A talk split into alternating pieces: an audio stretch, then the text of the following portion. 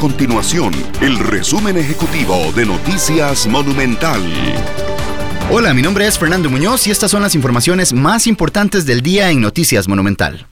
El Ministerio de Salud de Costa Rica registró hasta este viernes 263 casos confirmados de COVID-19, así como dos personas fallecidas, 2.786 personas que dieron negativo en la prueba y tres personas ya que lograron recuperarse de este virus. Siempre en relación con la pandemia del coronavirus, el gobierno costarricense anunció que buscará dar un subsidio de 200 mil colones a 375 mil familias por un periodo de tres meses ante la afectación que ha generado el nuevo coronavirus. Además, el presidente de la República, Carlos Alvarado, confirma que valora cobrar un impuesto a los altos salarios del sector público y privado. Estas y otras informaciones las puede encontrar en nuestro sitio web www.monumental.co.cr. Nuestro compromiso es mantener a Costa Rica informada.